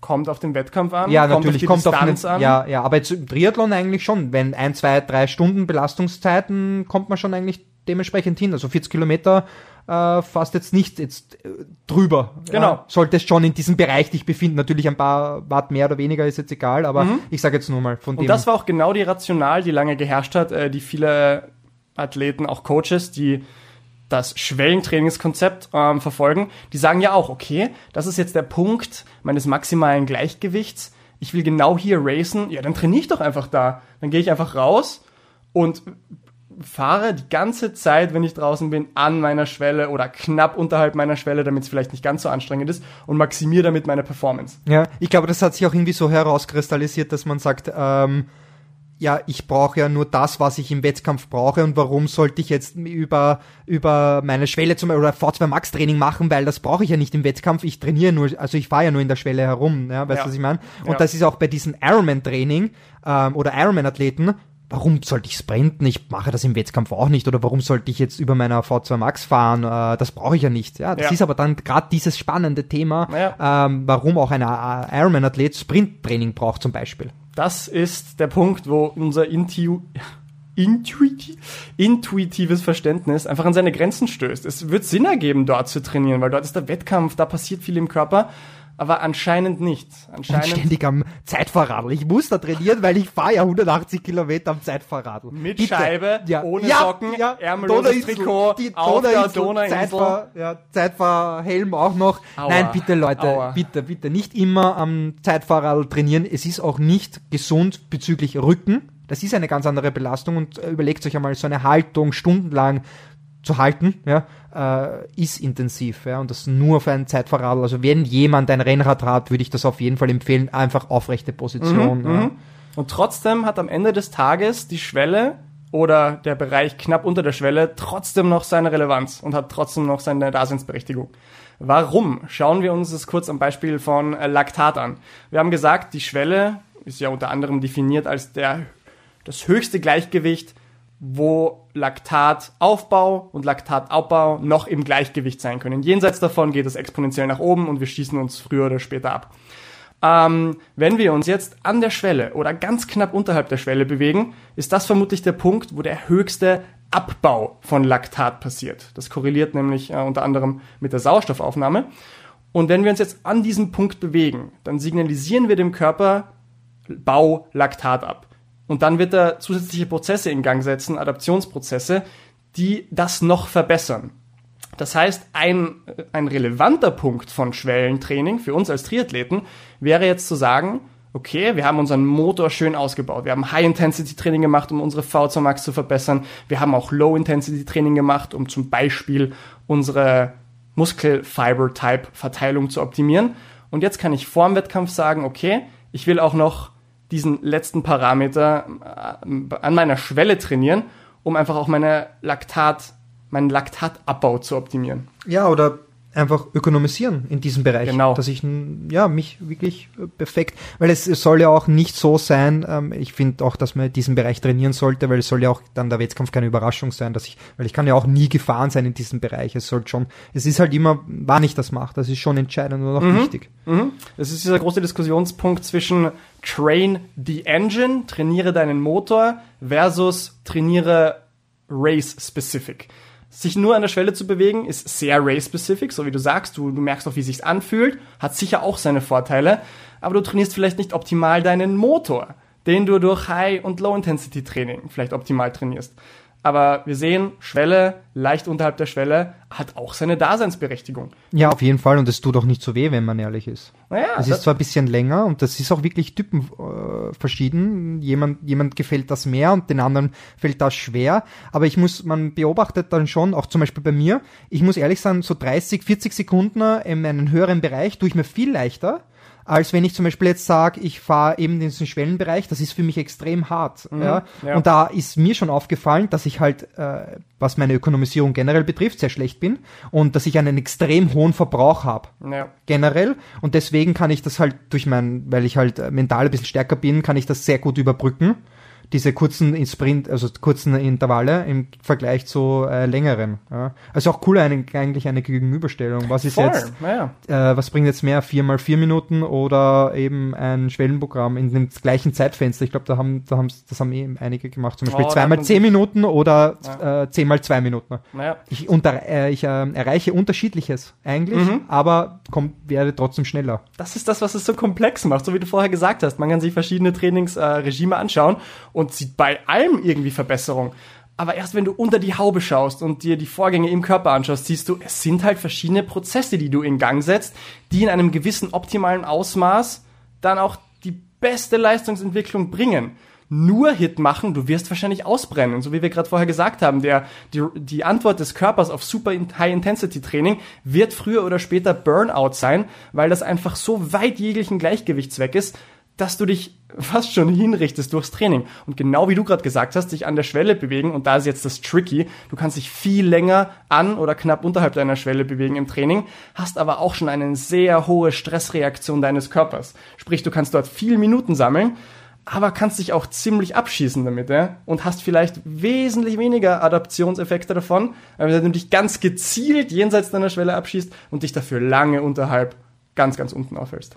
Mhm, Und es ist auch härter, wenn schlechte Tage sind. Längere Intervalle, muss ich schon ehrlich sagen. Also wenn du einen schlechten Tag, einen langen Tag gehabt hast, ist halt eben so kurze Distanzen Ja. ähm, leichter zu bewältigen, auch äh, psychisch, Mhm. als jetzt äh, ein Schwellentraining. Das ist schon, Ja. das tut schon auch weh, muss man Mhm. auch ehrlich sagen, an schlechten Tagen. Was auch ganz interessant ist, wir dürfen nicht vernachlässigen, unser Immunsystem ist unglaublich beteiligt in all diesen Adaptionsprozessen. Also wirklich verstehen, puh, da will ich mich auch ganz weit davon fernhalten, dass ich genau weiß, was da abgeht. Also Experten über das Immunsystem kennen sich nicht mit dem Un- Immunsystem aus, geschweige denn ich. Aber man hat gesehen, dass äh, die, die Aktivierung des Immunsystems in verschiedenen Trainingsbereichen halt auch ganz anders ist. Und wenn du dich jetzt ganz weit oben bewegst, wird es fast schon unterdrückt und du hast danach wirklich Bedarf an Erholung, damit das Immunsystem mal wieder normal arbeitet. Hingegen, wenn du dich ganz weit unten bewegst, wird es fast schon stimuliert und du hast unter Anführungsstrichen bessere, ja, schwieriges Wort in dem Kontext, aber eine, eine sehr gute Immunreaktion ähm, in, in Low-Intensity-Trainingsbereichen. In der Schwelle wieder schwierig. Du kannst dich dort lang aufhalten, aber wirst vielleicht dein Immunsystem sogar ein bisschen unterdrücken und da ist die Gefahr, zu lange, zu lange dort zu sein. Ja, Ja. das hast du schön gesagt. Ja? Das ist äh, wahr. Wir haben jetzt also unser Super High Intensity Training als eine, als einen Auslöser von Adaptionen. Wir haben unser Super Low Intensity Training und wir haben vielleicht in der unmittelbaren Wettkampfvorbereitung oder in den zwei, drei Monaten vor der Wettkampfvorbereitung auch noch unser Schwellentraining. Ähm, als letztes, nur der Vollständigkeit halber, vielleicht noch das gut alte Recovery Training, die Recovery Ausfahrt. Der Recovery Run. Ja, machst du das manchmal? Und, und gibt es einen Ja, Recovery das ist halt, Run? Das ist eine gute Frage eigentlich, weil die Belastungen halt schon enorm sind für unsere Muskulatur und auch äh, für unser Bindegewebe. Äh, ja, ist eine gute Frage. Was würdest du sagen? Ich weiß, ich weiß es nicht. Also es Mhm. ist schon, ich merke schon, wenn ich zum Beispiel jetzt einmal 6 Minuten, 6,30 in diesen Bereich laufe, dass es schon sehr erholend ist. Ähm, schwierig, schwierig. Also ein Läufer würde auf jeden Fall sagen, er macht ja nur äh, Regenerationsläufe und er erholt sich auch dementsprechend, aber jemand, der Triathlet ist, würde ich eher, also ganz ehrlich, auch subjektiv, äh, würde ich sagen, hau dich aufs Rad oder geh schwimmen. Schwimmen ist auch wieder fragwürdig, weil wir haben ja schon mal gesagt, dass jemand einschwimmt, gleich Mach mal sechs- ein Recovery-Schwimm Ja, bei ja. 4 ja, Millimol. ja, das Let's ist aber go. wirklich, ja, das ist halt, ist es dann wirklich Das erholend? dann hart, ja. Ist dann wirklich erholend? Da Da, wäre vielleicht sinnvoller in den Bergen gehen, Mhm. also wandern, oder eben, ich glaube, Radfahren ist wirklich mit hoher Trittfrequenz eine, eine der besten Sachen. Da wirst du aufs Individuum schauen müssen. Ganz Natürlich. generell gesprochen, wie ich gerade erwähnt habe, wenn du dich wirklich ganz, ganz, ganz low intensity bewegst, vielleicht sogar so langsam, dass es nicht mal mehr einen wirklichen Reiz auf dein aerobes System haben wird, dann siehst du, dass dein Immunsystem allerdings trotzdem schön stimuliert wird. Das heißt, du kannst wirklich sagen, durch diese aktive Erholung, die ist nicht nur ein Mythos. Es gibt aktive Erholung. Das heißt, durch lockeres Kurbeln am Radl, bei sagen wir wirklich nur 50% deiner VO2 Max Leistung, wir reden hier nicht 50% deiner FTP, sondern 50% deiner VO2 Max Leistung, das wird vielleicht wenig Adaption auslösen, aber es könnte dein Immunsystem angenehm stimulieren, sodass du besser mit einem harten Trainingsreiz fertig wirst. Und du regenerierst auch besser. Genau das meine ich damit, richtig. Hartes High-Intensity-Training, was wirklich viel in deinem Körper auslöst, auch viel Schaden verursacht. Und wahrscheinlich kannst du mit einem lockeren, dreiviertelstündigen, stündigen Recovery-Ride deinem Körper besser helfen, als einfach nur auf der Couch rumzuliegen. Ja, also eines hilft immer bewegen eigentlich. Eines hilft bewegen, ja. Der nächste wichtige Punkt, der das alles ein bisschen zusammenführt und was eigentlich meine Hauptaussage hoffentlich heute aus dem Ganzen ist, ist Cover the Base versus Marginal Gains. Alles, über was wir gesprochen haben, klingt ja, ist ja jetzt wirklich einfach die Grundlage im Ausdauertraining. Löse Adaptionen aus. Hier sind im Endeffekt deine drei bis vier physiologischen Bereiche und mach dieses Training. Klingt super simpel. Aber im Endeffekt ist das, was alles ausmacht. Ich, mir kommt vor, in der heutigen Zeit laufen alle nach den Marginal Gains nach, oder? Jeder will die kleinsten und perfektesten Hacks und Adaptionen noch rausholen, oder? Ja, sehe ich auch so, ja. ja. Genau, genau. Und das klingt auch sexy und das ist da, wo Firmen Geld verdienen, wo Produkte von Profis angepriesen werden. Aber ihr müsst euch immer vor Augen führen, das sind die letzten Prozent, die ihr noch rausholen könnt, wenn ihr schon in der Basis das Beste macht. Und das, da kommt jetzt das ins Spiel, was wir geredet haben. Wenn ihr euch wirklich schön in euren jeweiligen Zonen aufhaltet. Einfach die Minuten im High Intensity sammelt, euch lange im Low Intensity aufhaltet und dann noch ein bisschen Schwelle drüber streut, streut, dann ist das vermutlich die beste Basis und die 80 Prozent von allem, was, was ihr machen solltet, was auch wirklich was auslöst. Ja, stimmt, ja. Kann ich nur zustimmen. Ich kann wow, Alex, das ist dir. Das heute ist redest du mal du mehr. Mir fällt das schon beste Episode, die ja, wir jetzt Ja, weil haben. heute kommst du mal zu Wort, oder? Massimo 80 Prozent. Na, 99. Aber apropos 80-20, da finde ich, kannst du jetzt cool reinspringen. Was ist denn jetzt dieses polarisierte Trainingskonzept, von dem wir die ganze Zeit labern? Ja, dass man ähm, mehr oder weniger 80 bis 90 Prozent ähm, im Lit trainiert, ja, in den Low-Intensity-Training, also Bereich trainiert und äh, ich würde, viele sagen so 80-20, es geht ja eigentlich jetzt nicht um Prozente, sondern von 10 Einheiten mache ich 8 im Lit-Bereich und Ja. 2 im Hit-Bereich. Ja? Ähm, und ich würde das im prozentuell ähm, äh, ist, würde ich so 90-10, das habe ich selbst schon mal ausprobiert, aber es ist halt 10 Prozent. Ähm, bei 20 Stunden sind das zwei Stunden insgesamt in Ja. der Woche, wo du Hit, das Ah, das muss ich eher, also langfristig gesehen, vielleicht ein, zwei Wochen schaffe ich das, aber langfristig gesehen ist es nicht möglich. Also man sieht auch, äh, man beobachtet, dass eben so acht bis, bis neun Prozent die Profis in diesem Bereich, in diesem Hit-Bereich sich befinden in der Woche. ja. Das ist ähm, machbar, ja. Und ähm, ja, der Rest ist eigentlich relativ äh, im äh, Low-Bereich. Genau, Ja. genau. Das polarisierte Trainingskonzept, zurückgehend auf eine, glaube ich, 2007 inzwischen schon, Studie von äh, Steven Seiler et al., hat einfach gezeigt, sie haben sich norwegische Cross-Country-Skier, äh, Langläufer angeschaut und gesehen, wie trainieren denn die Besten der Besten. Und da haben sie diese Training Intensity Distributions, äh, Distribution entdeckt. 80 Prozent all ihrer Einheiten sind Low Intensity und fast der ganze Rest ist dann High Intensity, nur ganz wenig ist an der Schwelle. Aber ja, so, wie du sagst, 10, 10 12 Genau, was ja. ist jetzt 80, was ist 20, 90, 10, genau wie du sagst. Es gibt den Ansatz, das auf Einheiten anzuwenden. 80% der Einheiten sind Low Intensity und 20% der Einheiten, von dem ja auch nicht alles High Intensity ist, einfahren, ausfahren, ist ähm, im anderen Bereich. Oder ist es 90-10, was wirklich auf die Zeit zurückzuführen ist. Und genau wie du sagst, es ist gar nicht ohne. Aber es ist so schön simpel. Es ist wirklich basierend auf diesem Drei-Zonen-Modell, das wirklich sich mit Physiologie, mit dem, was in deinem Körper passiert, beschäftigt. Und es ist eigentlich leicht einzuhalten, bis du es dann mal machst. Genau wie du sagst, trainier mal wirklich 10 bis 15 bis 20 Prozent deiner gesamten Trainingszeit in einem hohen Bereich, wo du wirklich sagst, du sammelst über 4 mal 4 Minuten, über 4 mal 5 Minuten, 4 mal 6 Minuten, wirklich nur Minuten da oben. Das ist gar nicht ohne. Und da braucht es dann keine super komplizierten Training Prescriptions Anleitungen mehr. Keine Ramp-Ups, Ramps down, hier und da und eine Minute, eine Minute. Hat vielleicht auch seinen Platz. Wir haben ja vorher von anderen Systemen geredet, die man trainiert.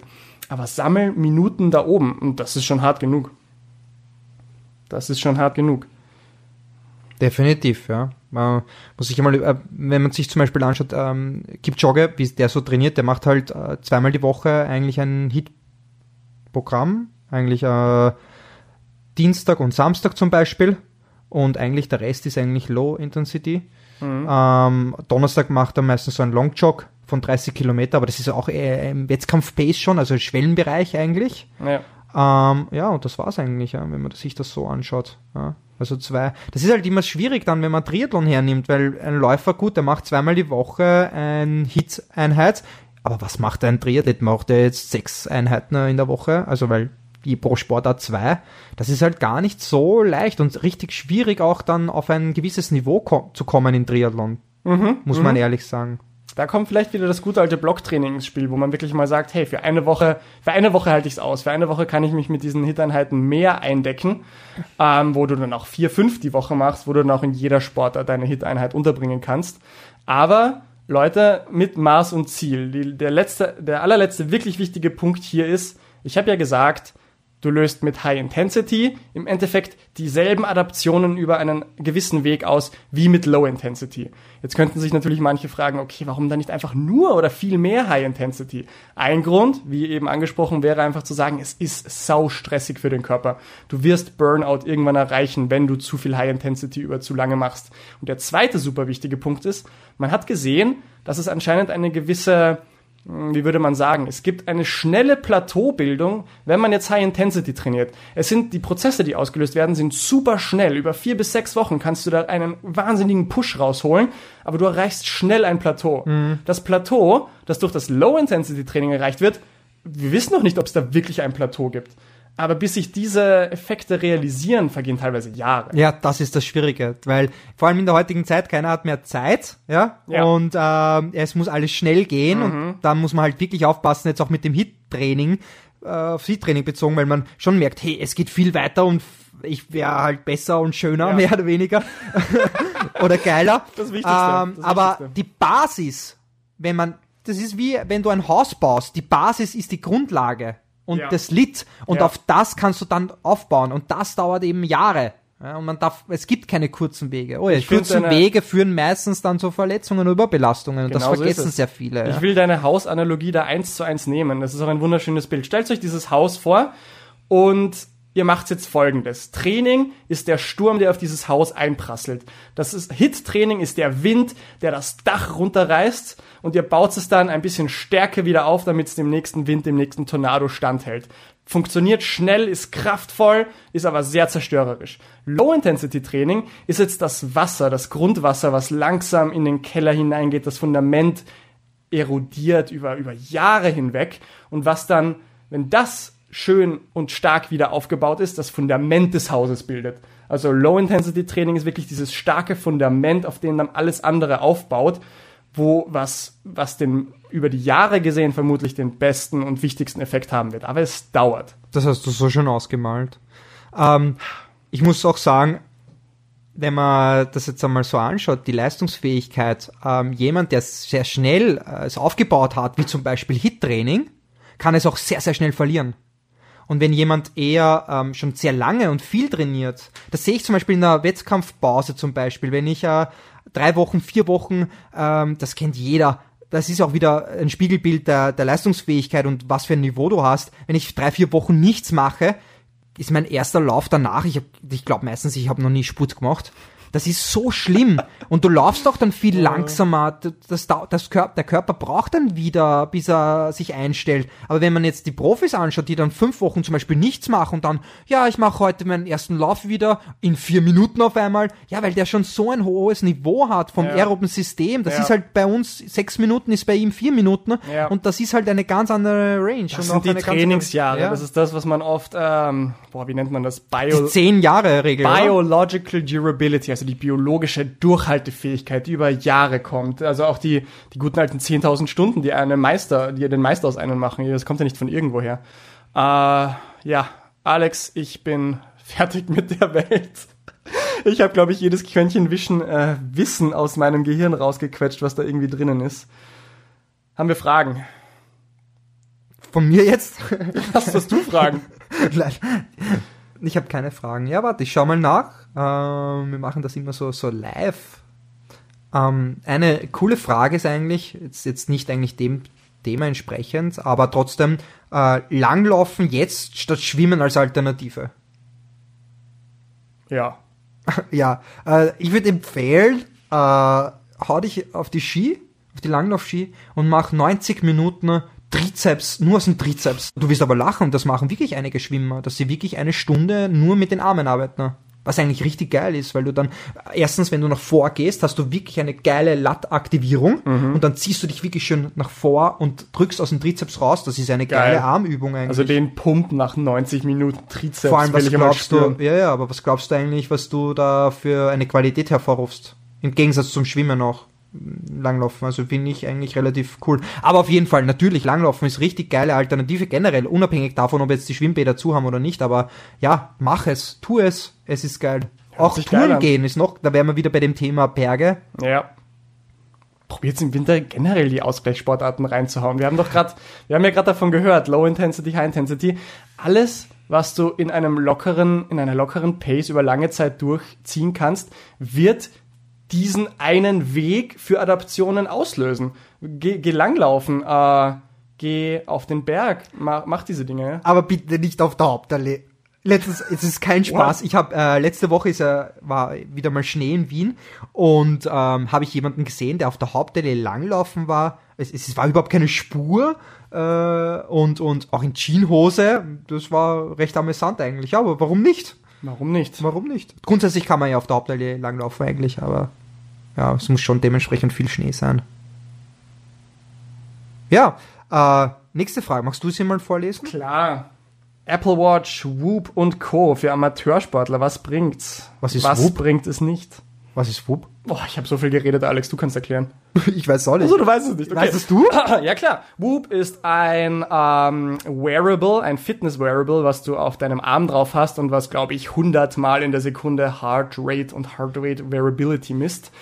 Äh, sehr spannendes Thema für einen eigenen Podcast. Lange Rede, kurzer Sinn. Es misst quasi, wie erholt oder nicht erholt du bist. Anhand von Puls jetzt. Anhand im da Endeffekt eh nur vom einige Puls. andere Messmethoden auch, ja, ja. Beziehungsweise, ha, ja, mit Puls. Lass mal das für den Moment einmal so stehen. Ähm, für Amateursportler gut, sinnvoll, nicht sinnvoll. Wahrscheinlich schon. Es kommt drauf an. Meine Philosophie ist, je mehr man Anfänger ist, desto mehr wird man vielleicht gewisse Geräte und Monitoring brauchen, aber du musst auch irgendwann weg davon kommen. Wenn du deinen eigenen Körper noch nicht so gut kennst, ist es vielleicht richtig sinnvoll und richtig hilfreich, ein Ding zu haben, was dir sagt, du trainierst gerade so und so hart, du bist gerade so und so erholt. Und mit diesem Feedback kannst du vielleicht auch deinen eigenen Körper und deinen Geist schulen. Aber wäre da nicht viel besser dein eigenes Körper? Genau, das ist das Ziel. Das Deine Ziel von dem Ganzen soll ja sein, dass du wirklich schon so in Tune, so und so äh, mit deinem Körper eins bist, was du sowieso sein solltest. Wie kann man nicht mit seinem Körper eins sein? Ah, äh, ja, ja. Dass du wirklich sagst, hey, heute fühle ich mich so und so erholt und nicht auf dieses Device zurückgreifen musst. Oh, ist es trotzdem cool und spannend? Eigentlich schon. Ich Für. Nerds, für Nerds, die Zahlen äh, Freaks, so wie wir eigentlich sind, dass wir umso mehr wir wissen, umso mehr Zahlen wir haben, umso geiler ist es eigentlich für uns. aber es macht trotzdem muss Spaß. man, ja, es macht Spaß. Es ist auch cool, dass du viel analysieren kannst. Aber kann ich es am Ende des Tages eigentlich dann zu Tode analysieren? Ist es dann einfach nicht zu, zu Ja. viel und wäre Ja. nicht sinnvoller einfach keep it simple und geh mal ohne Uhr, Uhr laufen? Ja, vielleicht. Ohne Wattmessgerät? Ja, also das ist meine Philosophie. Je mehr du Anfänger bist, desto mehr kannst du vielleicht auf diese Dinge vertrauen, auch auf ein Whoop, das deine Recovery misst. Aber probier weg davon zu kommen. Probier es als Schulung für deinen Körper, für deinen Geist zu sehen, damit du irgendwann dir das selber sagen kannst. Genau, und mach dich nicht abhängig davon eigentlich. Ja, genau. Ja, ich glaube, das ist das Wichtigste. Ist noch eine Frage? Noch eine Frage? Schauen wir mal, was Alex die, hat überhaupt keinen. die Community noch fragt. Einer schreibt, wie stehst du zu Doping? Puhuhu. Ja, gibt's da verschiedene Meinungen dazu? Also willst du wirklich meine persönliche Meinung dazu hören, wie ich eigentlich zu Doping stehe? Ich weiß nicht, wie ich jetzt antworten soll, Alex. Ja, weiß nicht, ich sag ja oder nein. nein, ich muss ehrlich sein, mir ist es scheißegal, weil äh, ich dope nicht, wir dopen alle nicht, also ich meine jetzt das von dir. Ähm, und ich sehe das immer so, jeder muss selber wissen, was er tut. Ich würde, weil mir, das ist schon ein heikles Thema, ich sehe halt immer, dass zum Beispiel Age-Gruppe oder Fans oder wie auch immer dann richtig so äh, laut schreien und Push-Schreie machen und keine Ahnung. Die Frage ist halt immer dann, sind wir selbst schuld, dass es Doping zum Beispiel gibt? Also ich meine mit mir unsere Gesellschaft, weil verlangt es nicht immer schneller und weiter zu wer äh, besser zu werden? Ähm, das ist schon eine sehr philosophische Frage. Es ist oder? wirklich philosophisch, über das kann man Aber ich natürlich, ich möchte, ich also abscheuen, aber wie gesagt, ich lasse jeden das machen, was er will und und und natürlich, man muss halt schon aufpassen, dass man jetzt da nicht so sehr menschlich wird, dass man sagt, jemanden dann verurteilt. Natürlich Ja. hat der wird das schon seinen Grund haben, aber deswegen, ja, jetzt zu beschimpfen oder dass er jetzt ein schlechter Mensch ist, kann man jetzt einmal so im Raum stehen lassen. Aber Mhm. Ich das, ist, das das fällt mir extrem auf, vor allem bei uns in der Szene, dass da wirklich absurde Beschimpfungen dann, äh, du bist ein, ja, wie auch immer. Und, und das weiß ich nicht, ob das, ja, menschlich zu hinterfragen eigentlich irgendwie ist, weil. Wahrscheinlich kann man das echt unterteilen in Profisport und Amateursport. Natürlich, Im ja. Profisport kenne ich mich nicht aus, da bin ich nicht unterwegs, da geht's um Geld, da geht's um Erfolg, machen's alle, machen's nicht alle. Kompliziertes Thema. Im Amateursport, meine persönliche Meinung. Nein. Oder? ja, nein, ja, nein, aber ich habe mich selber gefragt, wie würde ich denn dazu stehen, wenn ich jetzt draufkomme, der und der Konkurrent von mir hat gedopt. Ich glaube, es wäre mir egal. Warum ist es mir egal? Für mich, für uns ist das ein Hobby. Wir stecken da Leidenschaft rein, wir stecken Zeit rein, wir stecken Mühe rein, wir stecken Schmerz und Schweiß rein, um am Ende von Tage schneller zu werden. Aber wofür machen wir es? Was, was treibt uns denn an? Und da gibt es manche Leute, die sind goal-oriented, zielorientiert und andere sind process-oriented, prozessorientiert. Und ich zähle mich definitiv zu den prozessorientierten Leuten. Ich habe, glaube ich, mehr Spaß, mich einfach mit meinem Kumpels zusammen auf Swift beim Intervalltraining oder auf der Bahn abzuschießen und dann zusammen zu einem Wettkampf hinzufahren, dort dieses Familientreffen fast schon zu haben, als dass ich jetzt die Leistung, die am Ende des Tages dasteht, mehr bewerte. Also ich hoffe wirklich, dass wenn ich irgendwann mal draufkommen sollte, dass ein Konkurrent von mir im Wettkampf gedopt hat, dass es mir einfach egal ist. Weil es mir egal ist, ob der sich jetzt irgendeinen unter Anführungsstrichen unfairen Vorteil in seiner Leistung erspielt hat. Vielleicht geht's dem dafür im Training etc. wesentlich schlechter als mir. Der muss sich Sorgen machen, dass er erwischt wird, der muss sich Sorgen machen über dies und jenes, der ist vielleicht auch verbissener als ich. Und ich habe Spaß. Ich habe Spaß mit meinem Training, ich habe Spaß mit meinem Wettkampf. Und wenn am Ende eine gute Zeit da steht, steht auch noch eine gute Zeit da, aber das ist dann nur noch die, die, die Kirsche obendrauf. Ja, das hast du wirklich schön aus dem Punkt äh, gebracht. Ähm, ich sehe es eigentlich genauso und ich bin schon mal in eine Situation gekommen, ähm, dass ich äh, ein als Zweiter geworden bin und äh, einer ein Lied davor, mhm. jetzt brauchen wir keinen Namen nennen, aber jetzt weiß eh jeder, ähm, hat gewonnen das Rennen. Ja. Ähm, und ja, ich habe das erfahren und so und, und ja, mir war es wurscht, das muss eh er wissen. Ja, ich glaube, das ja, zeugt auch von Größe ja, in dem wenn, Bereich, wenn du kein Profi ich bist. Ich urteile auch nicht, also wenn ich ihn jetzt sehen würde, würde ich ihm anlachen und Hallo sagen jetzt, aber ich verurteile jemanden nicht deswegen. Es muss eh wer, wie sehr muss damit leben. Ich, das sind meine, meine, meine, ja, das sind nicht meine Sorgen und auch nicht mein, mein Hass dann gegenüber, ja, weil jetzt da, natürlich, man muss dann schon unterscheiden, wenn es dann wirklich um viel Geld geht oder wenn es dann um einen Hawaii-Sieg geht und so, dann ist das vielleicht, würde ich das vielleicht von einer anderen Seite sehen, aber ja, es ist halt ein sehr, sehr schwieriges Thema ja, auch. Ja, der Profibereich ist wieder das andere, aber da wollen wir jetzt wahrscheinlich nicht hingehen. Na, ne? na. In dem Sinne, Alex, es war mir eine Freude. Es war mir eine Ehre. Ich werde mich jetzt wieder aufs Rad hauen und mich noch weiter mit V2 Max abschießen. Dann gibt's nur eines zu sagen, oder? Rework!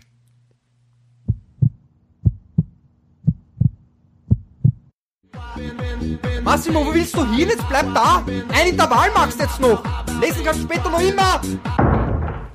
Ah, endlich weg von dem Trainingsfreak. Zeit für meine Bücher und Introspektion. Dann fassen wir mal zusammen. Am Ende des Tages wollen wir schneller werden. Wie werden wir schneller? Indem wir unseren Körper aus dem Gleichgewicht stoßen und gewisse Prozesse und Adaptionen auslösen.